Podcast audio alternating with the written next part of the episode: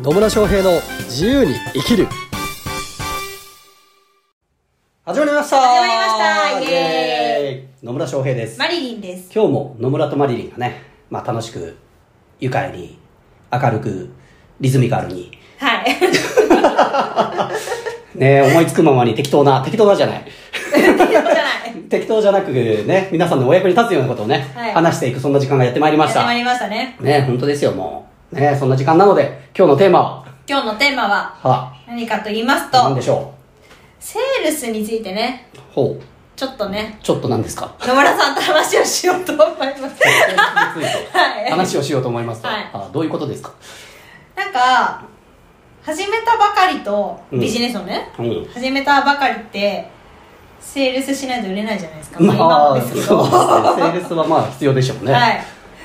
で、それと、あの、今で変わったことうんをちょっと話していけたらなと思ってます。はあえーじマリリンがビジネスを始めた頃と今とで変わったこと、セールスにについてそう、私だけじゃなくて野村さんもね。ああなんなるほどはい。はあそうなんですねはい。じゃあマリリンは何が変わったんですか？私はですね、あの、押し売りをやらなくなりました。押し売りをやらなくなった。はい。ああなるほどね。始めた頃は？私始めた頃は、アロマをやってたんですよ。アロマをやってた。高齢者向けにね。はいはいはい。すごい懐かしいなと思うんですけど、は 自分でビジネスをやろうと思った時にまずアロマから。い。アロマトリートメントをね、うんうんうん。やろうと思ったんですよ。まあその効果はすごい、自分の中ではすごいなと思ったし、うん。って思ったしそれをやればそのなんだ高齢者施設の人たちも助かるなと思ったからはい。始めたんですよ、お素晴らしい。プレゼンしに行くじゃないですか。プレゼンしに行くと。まあプレゼンは興味を持ってもらいました、うんうんうん。ただうんと高齢者施設ってちょっといろいろ問題があって、うん。介護報酬でやってるところの方が多いので、はいはいはお金がほぼほぼないんいですよ。なるほどね。はい、で私はなんでそこに目をつけたのかちょっとわかんないですけど、はまあ、そこに目をつけたからなんかそれで結構なお金を言ってたので多分介護施設の人もあ払えないと思ってその商品自体認めたんだけど払えないって思ってお断りをされたことがあるんです。よ、はい。でも私は自分の中ですごいいいものだと思ってるから、うんうんうん。えどうして？みたいな 残るじゃないですか。どうして？そう。こんなにいいものなそう。その気持ちがもう言葉に出ちゃってるんですよね。ええ何がだななんななんなんですかみたいな。私のアロマ買わないってあなた何考えてるんですか？すんごい傲慢だなと思ったんですけど、まだいぶ傲慢ですね。はい。ああ、その頃はそういう感じにやってましたね。なるほどね。全く売れなかったですね。ー まあねしょ自分の商品が素晴らしいものだと認めることも大事っちゃ大事ですけどね、大事なんだけど相手がそれを受け入れられるかどうかはまた別の話になってくるからそうですね。なるほど。それで、はい。まあ、マリリン自身は自分が使ってたそのアロアロマトリートメントすげえ素晴らしいもんだからもうみんな買うべきだみたいな。なるほどね、はい。それは押し売りになるかもしれないですね、はい。でその頃は全然売れなかったと。そうですね。なんか頑張ってたんですよ頑張ってたんですね、はいなるほど。無理してたって感じかな？そんな感じですね。なんか売らなきゃみたいな、うんうんうんうん。そんな感じの気持ちでやってましたね。なるほどね。うん。それがなんかこう変化してったんですか？それがなんかねこの4年かな？4年か3年のうちで変化していきましたね。おどのように変化されたんですか？なんかもうまあ買いたいなら買えばみたいな、はい買いなら買えば。私のコンテンツはこれでこういう風でこうこうこうでこういう風に助けることができますけどどうですかって言って答えられたら、あじゃあいいですねみたいな感じ。うーんなるほどね、うん。なるほど。かなそれが多くなったかなと思いますね。なんか別に変われないことに対して、うん。うんとなんで買わないんだっていうなんかそういうのはなくなった。なるほどね、うん。そうですか。はい。私はなんで買わないんだろうと思っちゃいますけどね。で もなんで買わないんだろうとは思わないんだけど、まあ、買わないなら買わないでいいけどさと思うんだけど、うんうん買ったらいいのになとは思うけどね、うん。だからなんかまあ必要な人に届けあそうまとめて言うと必要な人に届けばいいかなっていう、なるほどね。必要な人に届けばいいかなと。はい。まあそうでしょうね。無理やりねいらないって言ってる人に無理やり言ってもしょうがないので、うんうんそれを必要とする人に提供していくそのためにセールスしていくっていうのはすごい大事だと思いますうん。うん。そうね。まあと言いつつうんとちゃんと自分が届けている商品の価値をちゃんと伝えてあげるっていうのも必要にはなりますけどね。うん、ううん。ん。そうですね。うん、結局ほん本当は買った方がいい人なのにちゃんとその価値を届けられなかったがために、うん。か買う機会を失わせるっていうのももったいないことなので、うん。相手にとってね、うんうん。うん、っていうところもあるので、うん、とセールスで大事なのはちゃんとこうそのこの商品とか、まあ、サービスを購入してもらうことによって一体何が得られるのかとかどんな価値が得られるのか自分がどうなれるのかっていうその価値をちゃんと伝えてあげてあそれ必要なんだっていうことを理解させてあげるっていうのもセールスにおいてはすごい大事なことにはなりますからね。うん、なのでなんかねあの、まあ、マリリンがそうじゃないかのは分かってるんであれなんですけど一応言ってたのは要は商品の説明をして必要な人だけ買ってねっていうのってあのともすればそのしっかりと自分の価値を提供するとか伝えるっていうふう伝わらなかったらいいやっていうので切り捨てているようにも聞こえる人もいるかもしれないので一応補足としてね、はい。そうではなくてちゃんと100%なるべく伝えるようにした上でその中でも必要としてくれる人が買ってくれればいいっていう感覚でいればいいかなとは思います。そうですね、うん、でまあ私自身がもう、まあ、似たような感じの流れでセールスについては変化してきたかなとは思います。うん。起業した当初ってやっぱねこう実績もないしまだそんなに自信もないから、売る売らなきゃっていうの。売らなきゃみたいなね。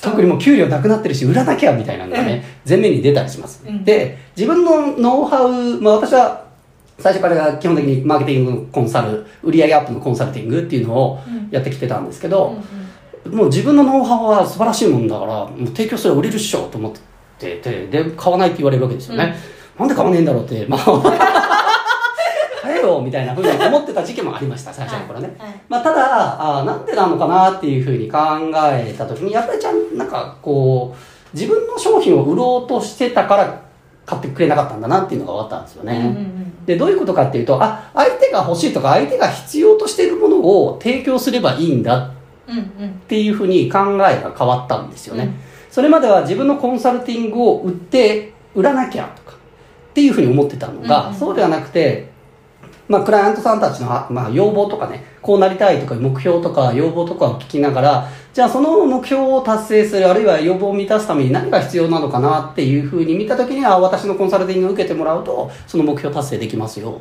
うん。っていう形で自分の商品を売るっていうよりは相手がまあなりたい姿だったりとかなりたい未来とかあるいは目標に行くのを助けるために私の商品が必要ですよね。じゃあ提供しますよっていうふうにこう売るんじゃなくて相手が必要なものを届けるっていうふううなん。セールスに変わったんですよね。うんうん。でその瞬間にめっちゃ売れるようになりました。うん。なんですよ。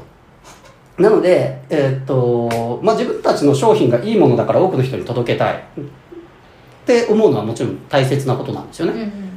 で、えーその上で大事になってくるのはじゃあそれを必要とする人は誰なのかっていうのをちゃんと考えた上でそのひそれを必要としてるであろう人たちに、えーこの商品を購入してもらったらこうなれるんですよとかこういう目標を持ってる人だったらあー私の商品とかサービス受けてもらうとこうなれるんですよっていうことをちゃんと伝えてあげることなんですよね、でクライアント側があーあるいは顧客側があその商品購入したらこんなに自分はいい未来に行けるんだっていうことをこう、まあ、納得してくれたりとか腑に落ちてくれるとあじゃあそれ欲しいってなるからじゃあそれを提供しましょうっていうふうになっていくんですよね、でそうなってくるとなんか相手からするとなんか売られたじゃなくて提供してもらったっていううことになるわけですよ、うんうん。でそうするとどうなるかっていうとあの本当ありがとうございますって向こうから言われるんですよね。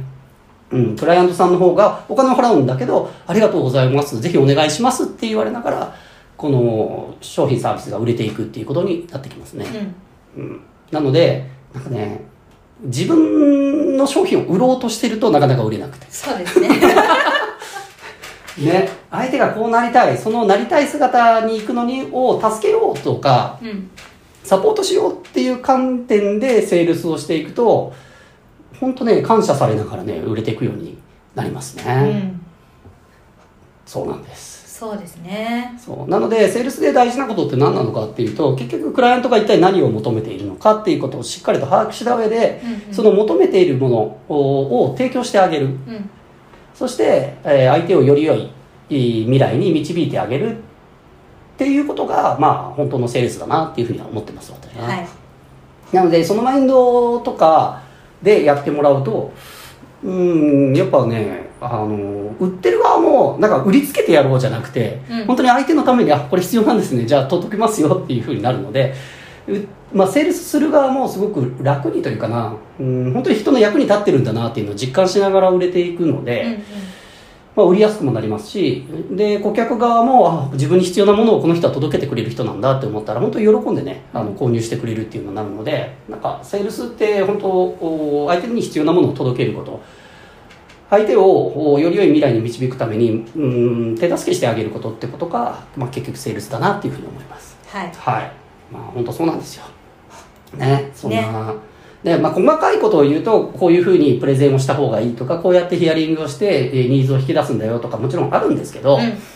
まあねそういう細かいことを聞きたい方はですね私たまに年にえー4回ぐらいセールスの1日講座っていうのを成立1日集中講座っていうのをやってですね、はい。この1日集中講座、えー朝から晩までやるんですけど、うん。これ受けてもらうとね本当にね今言ったような相手が求めてるものものは何なのかっていうのを引き出しながらそれが必要なんだよっていう必要なものを届けるんだよっていうふうに相手から感謝されてねあの契約が取れていくっていうようなそのセールスのね、えー考え方やり方うん。あーを、まあ、ワークを通しながらね、えーやってもらうっていう講座もありますので興味ある方はですね、まあ、ぜひ受けていただくともう劇的にセールスの制約率が上がるかなというふうには思います。はい。はい、まあ、いずれにしろセールスはね本当相手に必要なものを届けてあげるっていう相手を助けてあげるんだよっていうところここのマインドがあのシシフトすると本当楽に、うん。うん、売れていくっていうことになりますよね、うん、まあなんでね、まあ、マリリンも私も最初か